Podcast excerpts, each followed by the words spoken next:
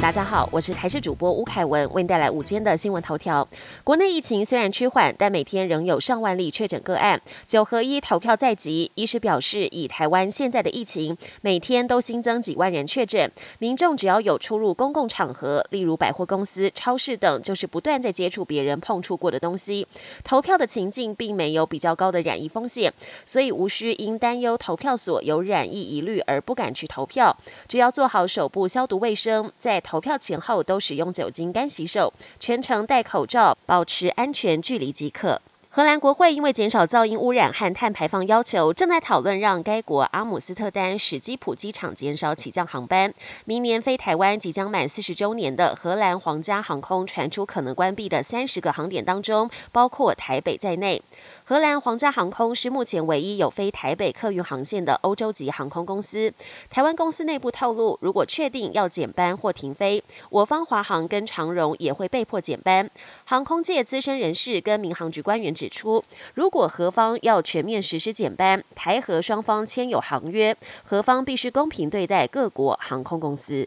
台湾阿美族青年曾胜光在乌克兰不幸战死，乌国军方昨天在西部大城利维夫为他举办隆重的告别式，在外交部协助之下，家属也立即飞到乌克兰。我国驻波兰代表陈龙景全程陪同。告别式上有数百名乌克兰民众自发性参加，还有人拿着中华民国国旗夹道送别曾胜光。利维夫市长也亲自向家属致意。年仅二十五岁的曾胜光响应号召，开战后加入乌克兰国际志愿军，但四号晚间传出在乌东阵亡。外交部表示将全力协助家属完成后续手续。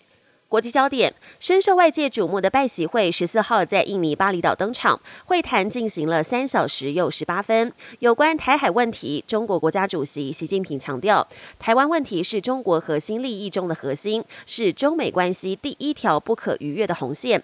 拜登则回应，不支持台湾独立，也不支持两个中国，一中一台无意和中国发生冲突。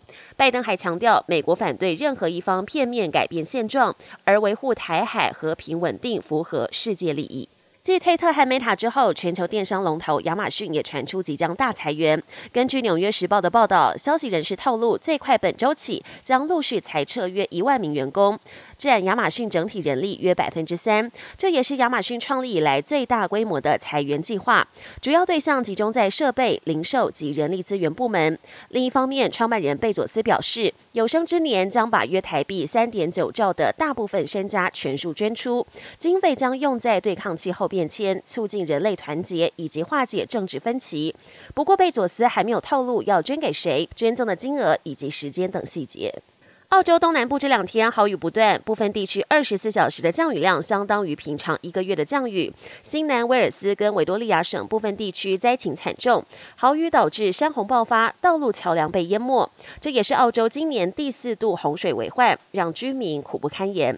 本节新闻由台视新闻制作，感谢您的收听。更多内容请锁定台视各节新闻与台视新闻 YouTube 频道。